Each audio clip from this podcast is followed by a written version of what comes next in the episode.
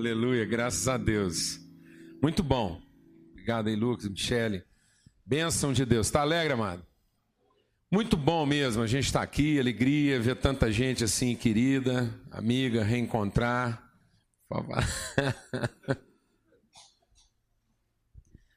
que é do Espírito, a gente tem que compartilhar e eu tenho essa liberdade. E tem uma palavra que eu gosto muito que está lá em 2 Coríntios, no capítulo 3. Paulo diz que nós somos feito cartas vivas para serem lidas. E Deus tem escrito uma, uma, uma, a vontade dele através da nossa família, da, através da nossa vida. Deus tem escrito a vontade dele.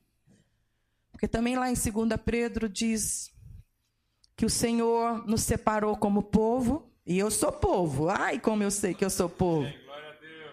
Leia isso lá, 2 Pedro. Deus nos separou como povo a fim de proclamar através de nós, de cada um de nós, cada um de nós, o seu propósito. Nós estamos começando a semana. Eu já me rendi aos pés do Senhor, eu falei, Senhor, eu entro nessa semana que o Senhor está abrindo comigo aqui, igualzinho o bebê do Felipe no colo dele, garradinha. Não quero outra dimensão, amém? Então, nessa manhã, o Senhor quer nos consolar, mas Ele quer também nos lembrar. Somos povo, Ele nos fez, a fim de um propósito exclusivo. Eu e você temos um propósito exclusivo. Mas eu queria orar, antes do Paulo Júnior prosseguir. Nós estamos entrando nessa semana. Nós vamos entrar nessa semana não é com o pé direito, não, igreja. É com as promessas do Senhor é com as promessas do Senhor, amém? E a bondade e a misericórdia nos seguindo. Ainda que eu ande pelo vale da sombra da morte, eu não vou temer, porque se eu olhar para trás, eu vou ver a bondade e a misericórdia me, me seguindo, e ela me alcança. Senhor, eu quero declarar nessa manhã sobre os nossos corações: não há lugar para ansiedade. Nós somos o seu povo, nós conhecemos a tua palavra. O teu espírito testifica no nosso espírito a porção para cada manhã, como o Senhor quer, a forma como o Senhor quer. Eu quero te pedir que nessa semana, Senhor, o Senhor nos dê oportunidade de manifestar Gálatas 5, todos os frutos do Espírito Santo, Senhor. Nós te pedimos como povo, que o Senhor está nos reunindo aqui no Alphaville, essa oportunidade de manifestar, Senhor, aonde quer que o Senhor permitir, em situações que o Senhor nos levar, na família, no trabalho, Senhor, na, na, onde o Senhor nos levar, que Gálatas 5 seja nossa, nossa inspiração. Todos os frutos do Espírito. Especialmente, Senhor, a misericórdia. Sejamos um povo misericordioso, tardio no julgar e pronto no servir, Senhor, em nome de Jesus. Aleluia, bênção. Graças a Deus, amém? Muito bom. Abra sua Bíblia lá no Evangelho de Lucas, no capítulo 15. Ó, Deus deu para gente o privilégio, a oportunidade de escrever um livro sobre aquilo que é a identidade do Ministério Sal da Terra. Esse livro foi escrito principalmente para a liderança dos ministérios, líderes e tal, para o pessoal compreender um pouco aquilo que são nossos fundamentos e princípios de fé. Então, apesar de ser um livro assim bem de fundamentação, de princípio, daquilo que é a nossa, a, a nossa estrutura de, de princípios e valores dentro do ministério, está numa linguagem que não está difícil de entender, está bem fácil. Amém. Lucas capítulo 15 diz assim: Chegaram-se a ele todos os cobradores de impostos e pecadores para o ouvir. Mas os fariseus e os escribas murmuravam: Este recebe pecadores e come com eles. Então lhes Jesus lhes propôs uma parábola: Que homem dentre vocês, tendo cem ovelhas e perdendo uma delas, não deixa no deserto as noventa e nove e não vai após a perdida até achá-la. Quando a encontra, coloca-a sobre os seus ombros, cheio de alegria, vai para casa, então convoca os amigos e vizinhos e lhes diz: Alegrai-vos comigo, achei a minha ovelha perdida. Digo-vos que do mesmo jeito haverá alegria no céu por um pecador que se arrepende, mais do que 99 justos que não necessitam de arrependimento. Vamos deixar o Espírito de Deus ministrar algo importante para nós aqui essa manhã. Amém, amados? É muito interessante porque Jesus começa, ele conta essa parábola no contexto de um confronto cultural. É um confronto de mente, é um confronto de conceitos. Amém? E às, às vezes eu preciso, é, a gente tem que meditar sobre isso. O exercício da meditação bíblica é para que a gente reveja os nossos conceitos. A palavra de Deus diz que o nosso ensinamento é para destruir as fortalezas que se formaram na nossa mente. Fé é uma questão de entendimento. Fé é a forma como o nosso entendimento vai sendo transformado a partir da revelação daquilo que é a mente de Deus, o coração de Deus, a mente de Cristo. Amém? Então, fé não é uma questão puramente devocional. Fé não é uma crença passional. Fé não é eu abstrair de toda forma de pensamento e me agarrar a Deus de forma inconsciente. Não, amados. Fé é a forma como a nossa consciência vai sendo trabalhada a partir da luz de Deus, de modo que toda escuridão da minha mente, toda escuridão da minha compreensão é iluminada pela revelação de Deus. E aí eu já não sou mais uma pessoa que possa ser confundida. Então a fé me dá uma estabilidade de emoção, de pensamento, de entendimento, porque ela me coloca no trilho, aí eu sei caminhar. Então, quem anda pela fé consegue fazer justiça porque ele não sofre as afetações emocionais, culturais ou religiosas. Ele está fundamentado, ele está orientado por Deus. Então, quem anda pela fé, por exemplo, não é ofendido quando alguém faz alguma coisa errada contra ele. Porque ele tem a compreensão da relação. A compreensão da relação supera as ações humanas. Então eu posso ficar triste porque alguém está fazendo alguma coisa errada, e isso é triste para ele, é triste para a nossa relação e é triste para a relação do todo. Mas eu não me sinto ofendido como se o erro dele fosse uma violência pessoal. Alguém está entendendo o que eu estou falando ou não? Porque meu entendimento a respeito da relação foi transformado. Então a fé vai me dar essa estabilidade. A fé vai fazer com que eu me apaixone por uma pessoa, mas não queira com ela uma relação promíscua, porque eu vou defender os interesses dela acima da paixão ou desejo que eu tenho por ela. Glória a Deus, amado. Então isso vem de fé, por isso que com fé eu vou conseguir ser justo. Então, é importante eu entender que a palavra é para iluminar os olhos do nosso entendimento, para que eu não ande mais como alguém que está na escuridão, que não sabe para onde vai. Então, Jesus está lá e aí se reúnem esses dois grupos. Jesus está agregando, está juntando a ele os curiosos religiosos que querem avaliar e julgá-lo, e também está lá aqueles que se sentem necessitados de alguma forma, aqueles que de alguma forma se sentem segregados. E aí esse texto está mostrando que existem aqueles que se associam a Jesus e que se sentem segregados, não é necessariamente porque ele, de, ele fez alguma coisa errada, mas é porque o certo dele não está funcionando. Porque é um certo para ele. E aí eu enquadro nesse grupo aí os cobradores de impostos. É tão curioso isso, porque eu tenho um amigo muito íntimo, Nelson, inclusive quando o Enzo falou assim, ah, um pastor de Sal da Terra ministrou e foi uma benção. Ele é um fiscal da Receita Federal, graduado. Então ele é um cobrador de imposto. E aí eu fico pensando como é que é a cabeça dele toda vez que lê lá, né? Que os pecadores e os cobradores de impostos. Por que, que os cobradores de impostos estão enquadrados nessa categoria né, dos pecadores? Porque é o certo que ninguém quer. É o certo indesejável. É o tarifário, é a cobrança, é a regulação.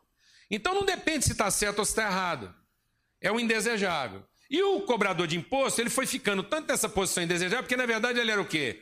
Ele era o que era judeu, trabalhando em favor do inimigo numa coisa que estava certa, mas que apesar de certa não era justa.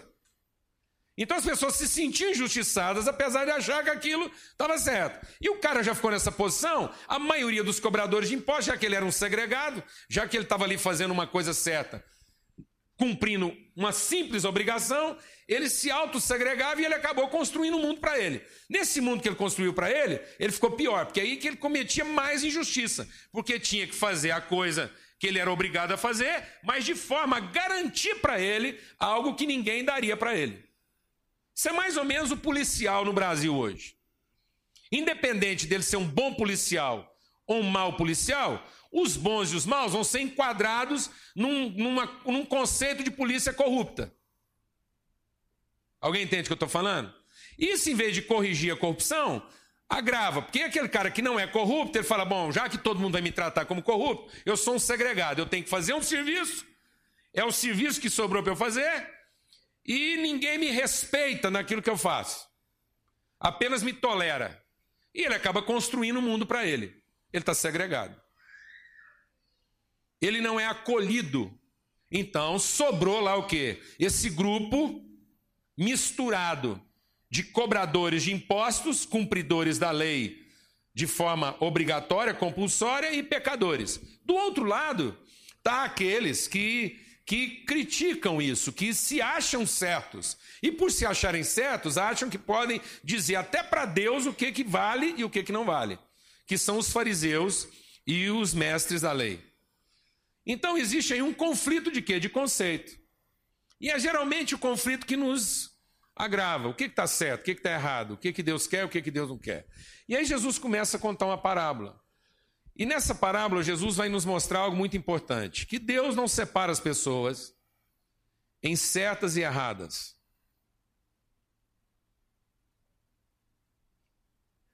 Deus diz que há só dois grupos de pessoas: as que estão dentro daquilo que é o propósito dele e as que estão fora. E ele não vai descansar enquanto aqueles que estão fora não estiverem dentro. Então, para Deus, o perdido não é o que fez a coisa errada. Porque pode ser que tem muita gente fazendo a coisa certa, tão perdido ou mais, do que quem está fazendo a coisa errada. Porque ele está fazendo um certo fora. Ele está fazendo um certo para garantir ele mesmo. Ele está fazendo um certo para produzir sua própria salvação e sua própria felicidade. Ele não tem uma consciência do todo de Deus para a vida dele. Ele tem uma consciência da sua parte. Ele está perdido. Ele não está conectado. Então Deus não está salvando os interesses da parte. Deus não é salvador do interesse da parte. Deus é o meu salvador porque ele me reconecta com o todo dele. Então há um todo de Deus. Há um propósito pleno de Deus para a vida do homem. Há um propósito pleno de Deus para a sua vida. Quando Deus olha para a sua casa, para a sua vida, para a sua família, para o seu trabalho, para as suas relações, Deus vê isso como um todo. Deus não vê isso na fragmentação das partes. O que, que acontece? A gente foi lá e olhou para a vida pelo lado do certo ou errado. Se eu fizer a coisa certa, vai dar tudo certo. Se eu fizer a coisa errada, pode ser que dê errado. Mas na verdade, o pecado do homem não foi ter feito a coisa errada. O pecado do homem foi ter pensado si mesmo como um, uma parte na possibilidade de ser um todo. Foi pensar que eu poderia ser feliz alcançando a plenitude da parte. Eu me desconectei do propósito todo de Deus para a vida do homem. Então o que, que nós estamos vivendo aqui? Nós estamos vivendo um ajuntamento de partes. A gente começa a pensar que o todo, deixa Deus ministrar algo ao seu coração, que pode parecer meio complexo agora no começo, mas você vai entender fácil. A gente começa a pensar, o nosso conceito é que o todo é formado das partes. Então a gente fica pensando que a parte tem sentido nela própria. E que quem precisa da parte é o todo. Então, o todo vai ser todo na contribuição da parte. E nada mais ufanista, nada mais soberbo, nada mais vaidoso, nada mais segregante. Porque quando eu penso que a parte pode ser alguma coisa nela mesma, eu fragmentei o todo. Então, amados, a felicidade não está na contemplação da parte. Não há plenitude na parte. A parte, como parte, nunca será alguma coisa. Portanto, mas a felicidade está na consciência do todo. De modo que o todo não é formado da parte. A parte é que encontra sentido quando ela entende que é a expressão de um todo. Se na minha vida eu não estou expressando uma consciência toda, eu nunca serei feliz na minha parte.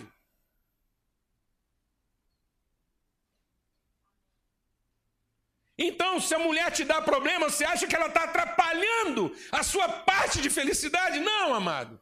Talvez a sua mulher, seu marido, seu amigo, seu filho, ele não consegue, porque você mesmo ainda não passou para ele uma consciência de todo, porque você está querendo que ele faça a felicidade da sua parte. Nós estamos querendo enfiar o todo na parte, em vez de devolver a parte ao todo. A salvação está no fato não de que Deus me contempla na parte. A salvação está no fato de que Deus me encontra para me devolver uma consciência de todo. O mundo está achando que Deus vem aqui para contemplar a felicidade partidária de cada um. Muita gente fala do nosso país e que os políticos do nosso país são corruptos e que a política no Brasil não funciona. Ninguém faz planos aqui saudáveis de pensar em enfiar um filho dentro da política porque pensa que ele vai se corromper. E a gente acha que não tem jeito. E sabe o que eu quero dizer para você? O problema do Brasil não está na política. O problema no Brasil é que ela se tornou partidária. E isso é um antagonismo. Se é partidarismo, não é política. Se é política, nunca poderia ser partidária. Isso é um nó que nós demos e que nós não vamos conseguir desatar. Porque são dois conceitos que nunca poderiam estar misturados. Se alguém está fazendo a defesa do partido, é porque ele não está atuando politicamente. E aí as pessoas estão querendo enfiar o todo para responder e satisfazer o interesse do quê? Da parte. Sabe qual é o mal desse país? É que os partidos não estão pensando todo. E as pessoas vêm conquistar você para que você ajude ela a alcançar o interesse da parte. Dando poder para a parte. E não reconhecendo o poder do todo. Alguém está entendendo o que eu estou falando ou não, mano? Isso está dentro da sua casa. Isso se instalou dentro da sua empresa. Quem vai pensar o todo? Deus pensa o todo. Deus não descansa enquanto ele não devolve a parte ao todo. Então Deus não veio salvar a parte. Amém, amados? Deus veio resgatar a parte, devolvendo ela a consciência de quê? De todo. É o todo da sua casa, não é a sua felicidade. Você ora, reza, faz jejum, vai para o monte para falar para Deus do quê? Da sua infelicidade. E não da desgraça do todo. O seu filho faz alguma coisa errada e você lamenta a Deus diante de Deus porque você é infeliz com o filho que tem. Agora ele tem dois problemas. Ele tem que cuidar do problema dele e da sua infelicidade. Ele tem que prestar para fazer você feliz. Alguém está entendendo o que eu estou dizendo aqui ou não, amado? Isso vai deixar nós doidos. Então a gente pensa assim: que Deus vai lá, encontra a ovelha perdida, a ovelha está lá rezando, é Jesus, oh Senhor, salva o seu ungido. Aí Deus chega lá fala: Ei, ovelhinha, o que está acontecendo? Não, é porque eu encontrei esse lugarzinho aqui, eu estava andando, achei esse lugar bom, porque ela deve estar tá lá perdida, porque aquilo não é uma latada, ela ficou meio ali distraída, todo mundo foi embora, ela ficou, porque aquilo devia estar tá assim, né? Aí Deus chega lá e fala assim: o que, que eu posso fazer por você? Ah, eu estava esperando o senhor chegar mesmo, que é o seguinte: eu encontrei esse lugar aqui, eu queria fazer uma casa, eu queria aqui agora é, montar um negócio, eu queria é, prosperar, eu queria construir uma cidade aqui no lugar que eu estou. A gente acha que quando Deus vem salvar a gente, Ele vai sentar e escutar a gente, falar para Ele de que maneira a gente queria ser salvo. E o que, que Ele pode fazer por nós? E a gente ainda se enche de explicações. Presta atenção nessa parábola. A parábola de Deus diz que Jesus diz assim: que o, o, pastor da ovelha foi lá e ele percebeu que ele tinha uma ovelha perdida. E para ele, perdida é o quê? Não interessa se ela fez alguma coisa certa ou errada. O problema dela não é ter feito alguma coisa certa ou errada. O problema dela não é sua culpa. Sua culpa está perdoada. Deixa Deus ministrar ao seu coração. Toda a sua culpa foi pregada na cruz de Cristo e o sangue derramado por Jesus redimiu você de todos os seus pecados. O seu principal problema agora não são as coisas erradas que você faz. O seu principal problema agora é que você ainda não entendeu as conexões que podem ser feitas a partir da obra do Espírito Santo, a compreensão que você vai ter da vida a partir do momento que Deus revela a você que você é parte do todo. E que a sua vida só vai ter sentido na contemplação do todo. E não na sua parte. Os pecados já foram todos perdoados. Você sabe o que vai ser a desgraça do inferno? É porque lá ninguém vai estar lá pagando pecados, ninguém vai para o inferno por causa do pecado. Ninguém vai para o inferno, ninguém vive o inferno porque fez alguma coisa errada. O inferno é não se arrepender de ter insistido em transformar a parte num todo em fazer da minha própria vida alguma coisa que tivesse sentido nela mesma. É isso que está fazendo com que eu me perca. Tanto é que quando Deus encontra, Ele não pergunta para a ovelha: O que, você está fazendo aqui? Bem que eu te avisei. Você está aqui porque você não me escutou. Está vendo o que, que dá? Agora rala. Não, mas não tem essa conversa. Não foi os anseios da ovelha que trouxe o pastor de volta foi o fato de que quando Deus examina o todo, ele sabe dizer exatamente onde falta uma parte. Quando Deus examina a sua vida, Ele não está interessado em saber se o diagnóstico. Ele olha para você e sabe exatamente onde falta uma parte para que você seja todo. Então é o exame de Deus, não é o meu diagnóstico, não é a minha percepção, não é a minha leitura, não é o que eu digo, não são minhas desculpas. Arrependimento não é eu me desculpar para Deus de que eu fiz alguma coisa errada e agora Ele vai me integralizar. Ele vai me devolver o que eu mereço, já que eu me desculpei. A gente perde tempo se desculpando. Amém, amados? A gente perde tempo se desculpando. A conversa não é essa. A conversa é que Deus está procurando você. E a palavra de Deus diz que ele não vai descansar enquanto não te encontrar. Porque ele quer te devolver uma consciência de plenitude. Ele quer devolver para você o sentido da sua vida, e o sentido da sua vida não está na contemplação da parte. A parte do todo de Deus, você está perdido. Não interessa se você está certo. Aliás, amados, nada nos torna mais perdidos do que fazer a coisa certa, motivando a satisfação da parte. Nada nos coloca em direção mais oposta à vontade de Deus do que achar que a parte pode ser alguma coisa separada do todo. Então Deus não, não Deus não está, Deus não é formado a partir dos nossos esforços de crença. Não é a partir do nosso esforço de crença que Deus fica mais poderoso e mais encorajado e mais animado em nos abençoar. Para com isso. Para com esse negócio de achar que Deus, Deus é movido pela pilha que nós damos para Ele. Aí, Deus, nós gritamos do tanto que o Senhor escuta, nós cantamos o que o Senhor gosta, nós rezamos do jeito que o Senhor quer, então agora o Senhor está motivado, libera a bênção.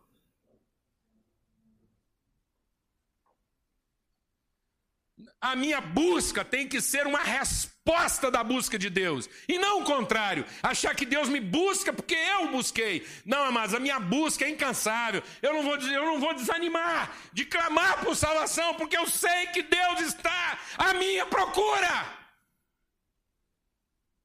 Você entendeu isso, irmão?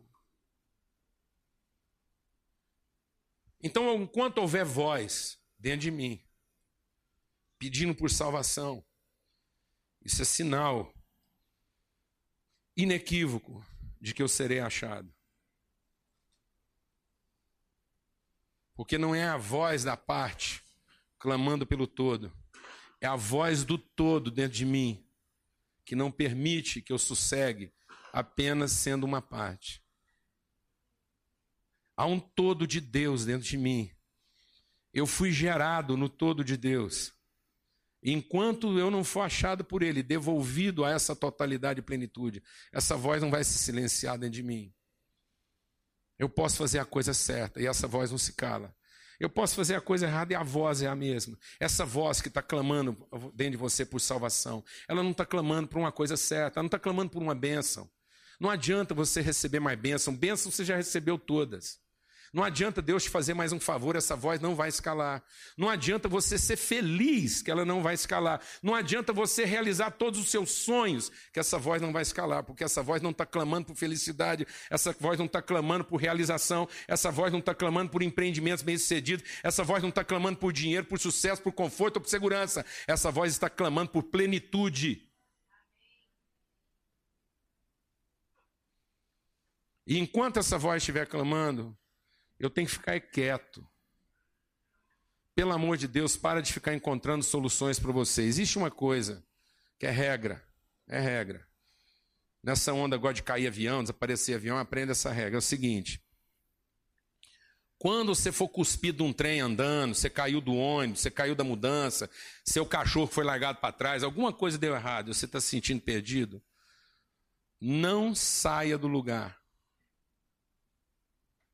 a chance de alguém que ficou parado ser encontrado é muito maior do que a chance que alguém tem de ser encontrado quando ele fica andando. Porque parado você tem 100% de chance de ser encontrado. Andando você tem 50% de chance de continuar perdido. Vou explicar. Se você ficar parado, você tem 100% de chance de ser encontrado. Andando, você reduziu a sua chance de ser encontrado em 50%. Porque se você andar na direção oposta de quem está te procurando, você tem 50% de chance de continuar irremediavelmente perdido. Então não pense que é a sua busca que estimulou Deus. É a busca de Deus que está estimulando a sua esperança. Então, se há esperança no seu coração, para de inventar, para de improvisar, para de buscar soluções, para de resolver, para de pedir emprestado, para de, de achar que você tem razão, para de achar que o que você vai fazer agora, dessa vez, vai dar certo. Para! Até que Deus te encontre, porque Deus está empenhado em encontrar você. Outra coisa que você precisa entender que arrependimento é finalmente dizer: Deus, eu estou nesse lugar, não é porque eu fiz alguma coisa errada. Eu estou nesse lugar porque um dia eu pensei, que eu podia ser todo apenas sendo parte. Amém? Não há felicidade na parte, só há felicidade no todo. Glória a Deus, amado. Deus está te procurando para devolver, devolver um senso de totalidade. Segunda coisa, Ele não vai medir esforço. Ele vai se empenhar até achar você. Então não improvisa, não inventa, fica quieto para que Deus possa te encontrar. Amém? E Ele vai te encontrar. A palavra de Deus diz que Ele vai te encontrar. E por que Deus vai te encontrar? Porque Ele não negocia. Para Deus, 99 não é 100. E a gente negocia. Sabe por que nós não estamos experimentando tudo de Deus? Porque a gente acha que 99 é melhor do que 98.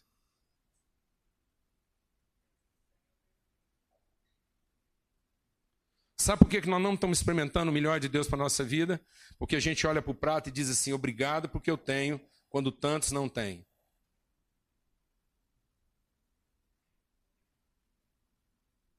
Eu fico pensando tanto que Deus é misericordioso que não manda um raio na nossa cabeça para nos eliminar da terra quando a gente faz uma oração dessa.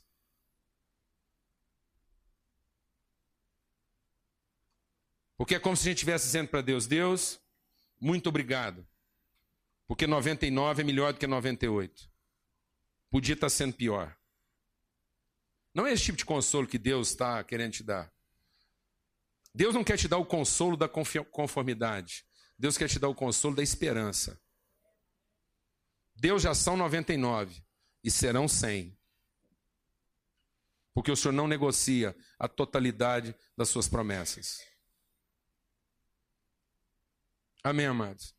Deus não deixa uma para salvar 99.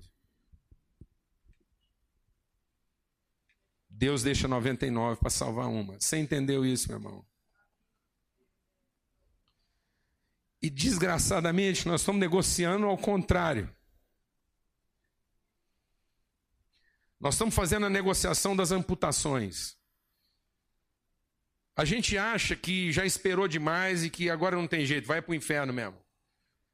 Então, se eu encontrar uma pessoa e eu vá, eu já tentei tanto com fulano, já pelejei tanto com ele, mas sabe que lá não tem jeito não, que lá ele quer mesmo ir para o inferno. Aí a gente manda o cara para o inferno. Amado, vou te falar um negócio. Se você encontrar uma pessoa que você percebe que ela está querendo mesmo ir para o inferno, ela está ali numa luta, atraca nela. Garra com ela. Que a chance que você tem de ir para o céu é maior do que a chance que ela tem de ir para o inferno. Então, se você agarrar nela, primeiro que você torna a trajetória dela para o inferno bem mais lenta, porque agora ela tem que arrastar você. Glória a Deus, amado. Então, o tempo que ela vai levar para o inferno vai aumentar, que agora ela tem você como peso. Você ficou pesado na vida dela. E ela pode, me perdoe, mas todo mundo aqui é adulto. Eu vou falar uma coisa aqui que não é chula, é uma palavra que está lá, está na Bíblia. Ela pode jogar merda na sua cara, mas você não se ofende. Você entendeu isso, amado? Você entendeu isso, meu irmão? Porque não é pessoal, é uma consciência de todo. Eu não teria a mínima esperança e desejo sobre ela se não fosse o todo me falando isso. Não é o meu desejo de vê-la com Deus, é o desejo de Deus através de mim de falar da vontade dele para ela. Não é Deus que vai se converter ao meu desejo de vê-la junto. É ela que vai se converter ao desejo de Deus revelado através de mim. E se eu tenho essa esperança, é porque essa esperança vem de Deus e não de mim. É porque de uma forma inexplicável eu vi o todo. Você está entendendo isso, meu irmão? Aí você fala assim, mas por que tem, não tem mais gente salva? Eu vou te falar por que não tem mais gente salva. Primeiro, por conta da nossa ignorância, porque a gente acha que não tem mais gente salva. E segundo, porque elas estão sendo salvas longe dos nossos olhos, para que a nossa estupidez, nossa soberba, nossa vaidade não atrapalhe a salvação delas.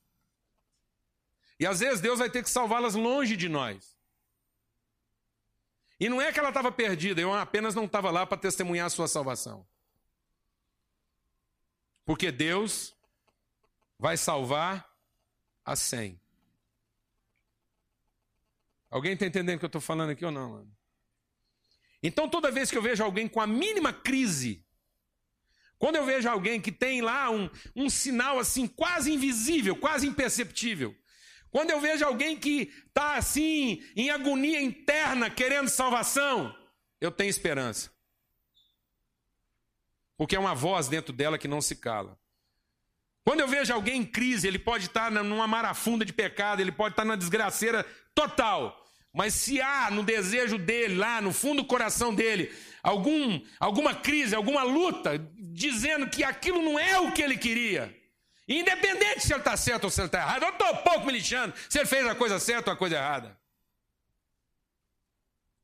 Quantas coisas erradas eu fiz e que podiam ter posto tudo a perder, não fosse o fato de que Deus me buscou incansavelmente até me achar. Então, quando eu vejo esse sinal, essa pequena chama de desejo de uma transformação. Sabe o que eu tenho no meu coração? Esperança. Porque eu vejo Deus nessa luz. Essa luz não vem dele. Essa luz vem de quem, amados? Vem do todo. Que não vai abrir mão da parte. E aí eu ganho uma consciência de todo. Glória a Deus, amado. E ainda que aparentemente ele seja todo avesso a mim, eu olho para ele e digo: Ele sou eu, eu sou ele. E não perca a esperança. Glória a Deus, amado. Então não perca a esperança. Não julgue. Não fragmente. Não separe. Não condene. Não desanime. Não desista. Não se ofenda. Amém? Deus está à procura. Deus vai encontrar. Glória a Deus, amado. Eu não sei o que, você está passando. Às vezes você está passando isso com você mesmo. Às vezes você já desistiu. Às vezes as coisas não dão certo. Você já fez muita coisa errada que te prejudicou. E você fez outras coisas muito certas que te prejudicaram mais ainda. Não é o que conta. O que conta é que Deus quer te encontrar e te devolver uma consciência de todo, te devolver para aquilo do qual você faz parte. É a promessa de Deus. E ele não vai negociar isso com menos. Ele não vai fracionar essa realidade. Ele não vai falar 99%. Deus não negocia. Às vezes você conhece alguém nessa condição e está a ponto de perder a esperança. Não seja presunçoso. Não seja arrogante. Quem te deu o direito de perder a esperança? Quem te deu o direito de desistir? Quem disse que isso no fim não vai ser redimido? Quem disse para você que Deus falhou na sua busca? Amém, amados? Em último lugar, arrependimento implica entender que quando Deus finalmente nos encontra e a gente entende que está efetivamente perdido porque está separado todo, Ele fará por nós aquilo que a gente mesmo não consegue fazer. Não fique esperando que as pessoas finalmente serão salvas, porque farão alguma coisa que podem fazer por si próprias. Não, as pessoas efetivamente serão salvas, porque, enfim, Deus fará por elas aquilo que elas mesmas não podem fazer. E é aí que a gente perde a esperança. Porque a gente ainda está à espera de que a gente leve uma mensagem que estimule a pessoa a fazer alguma coisa para ser salva. E a verdadeira salvação está em entender que finalmente ela acontece porque Deus faz por nós aquilo que nós mesmos não conseguimos fazer por nós. Você entendeu isso, amado? Então não perca a sua esperança. Amém. Não se contente em ser apenas uma parte bem resolvida. Não, não agradeça o fato de você ser uma parte saudável. Se inquiete, diga: Deus, eu quero ter uma visão de todo, eu quero ver minha casa como um todo, eu quero ver as pessoas com quem eu me relaciono como um todo, eu quero ter esperança para todas as pessoas com quem eu tenho contato. Eu quero ser essa luz, eu quero ser essa voz. Eu quero ter essa mente, eu quero ser parte, eu quero ser um instrumento de Deus com que Ele vai alcançar o perdido. Eu quero ser essa mão estendida no lugar mais fundo, porque eu não pedi a esperança. Amém, amados? Eu sei que Deus não negocia. Eu sei que Deus diz para mim: 99 não é 100. Amém? Você crê nisso? Feche seus olhos. Fala com Deus aí agora. E eu sei que às vezes você está aqui nessa manhã se sentindo perdido, separado. E nem sempre é porque você fez uma coisa muito errada. Às vezes você está perdido e está se sentindo bem perdido, porque você tem na sua cabeça você está fazendo tudo certo. Simplesmente não está funcionando. E não vai funcionar mesmo, não. E sabe por que não vai funcionar? Porque você está separado. Só por isso. As coisas não estão não tão como deviam estar. Não é porque você está errando ou porque você está acertando. É só porque você está separado. Deus quer te trazer de volta para o centro, para o meio, para o todo dele para a sua vida. Há um todo de Deus para você. E às vezes por algum motivo você se distraiu, você foi atraído por alguma coisa, você descuidou, você ouviu outra voz. Não interessa. O fato é que às vezes você, por algum motivo, ficou à parte. E Deus está buscando você. Está buscando alguém. Às vezes Deus está aqui para trazer esperança no seu coração em relação a alguém que você já considera perdido. São seus olhos, é, é o seu coração, não se deixe enganar. Se você é alguém salvo, preocupado com alguém perdido, Deus vai deixar você, vai atrás do que está perdido. Não pense nunca que Deus vai deixar o perdido para ficar cuidando de você. Amém? Você é salvo, você está preocupado com alguém perdido, então faz o seguinte: diga Deus, o Senhor vai me largar aqui, estou bem, mas o Senhor só vai voltar quando for sem. Você crê nisso, meu irmão? Então fala com Deus aí agora. Eu queria convidar você a um momento de reconciliação com Deus. Às vezes Deus te trouxe essa manhã para você voltar a entender que você é parte do todo. E que Deus não vai negociar nem com você. Ele não vai perguntar o que, você pode fazer. Ele não vai gritar para você sair do buraco. Ele vai pegar você com mão forte, colocar você sobre os ombros e vai devolver você ao lugar de onde você nunca tinha que ter saído. É isso que ele vai fazer. Você crê nisso? Então fala com Deus agora. Eu queria fazer uma oração essa manhã. Por todos aqueles que por um motivo ou outro estão se sentindo apartados, separados, não conseguem ver totalidade, plenitude na sua vida, e Deus quer te devolver a plenitude da sua salvação, a alegria da sua salvação. Isso não quer dizer que as coisas vão se resolver para você de hoje para amanhã, mas isso quer dizer que a esperança voltará para o seu coração, a fé voltará para o seu coração, a alegria voltará para o seu coração. Amém?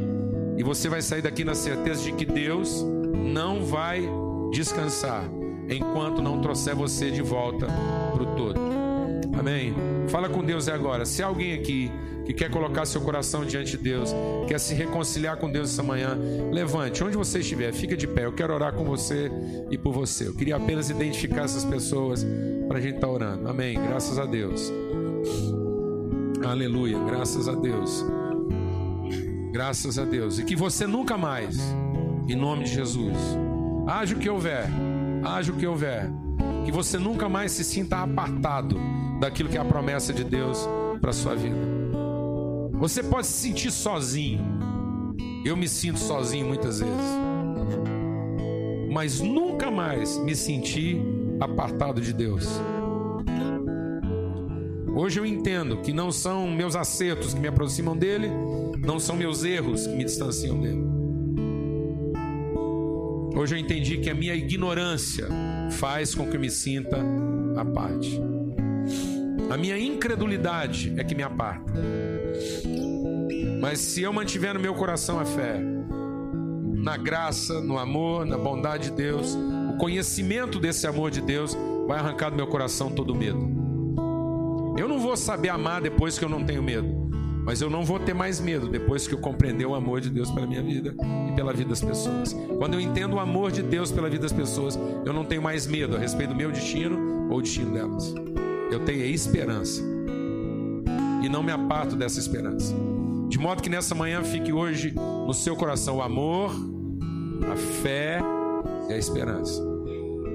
Que a consciência desse amor inegociável de Deus esse amor que está te dizendo essa manhã, 99 não é 100. Esse é o amor de Deus para você. Está dizendo para você, 99 não é 100. Vai ser 100 quando for 100. Que esse amor restaure a sua fé. E que essa fé restaurada te devolva esperança. Amém? Recebe isso agora. Deus de misericórdia e bondade. Que o teu amor indestrutível o amor do Senhor que jamais acaba. Esse amor que é incondicional. Seja patente hoje nos corações. Que isso renove a nossa fé. Fortaleça a nossa fé. De que o Senhor virá ao nosso encontro. O amor do Senhor fará com que o Senhor venha e nos encontre. Não interessa onde a gente se meteu.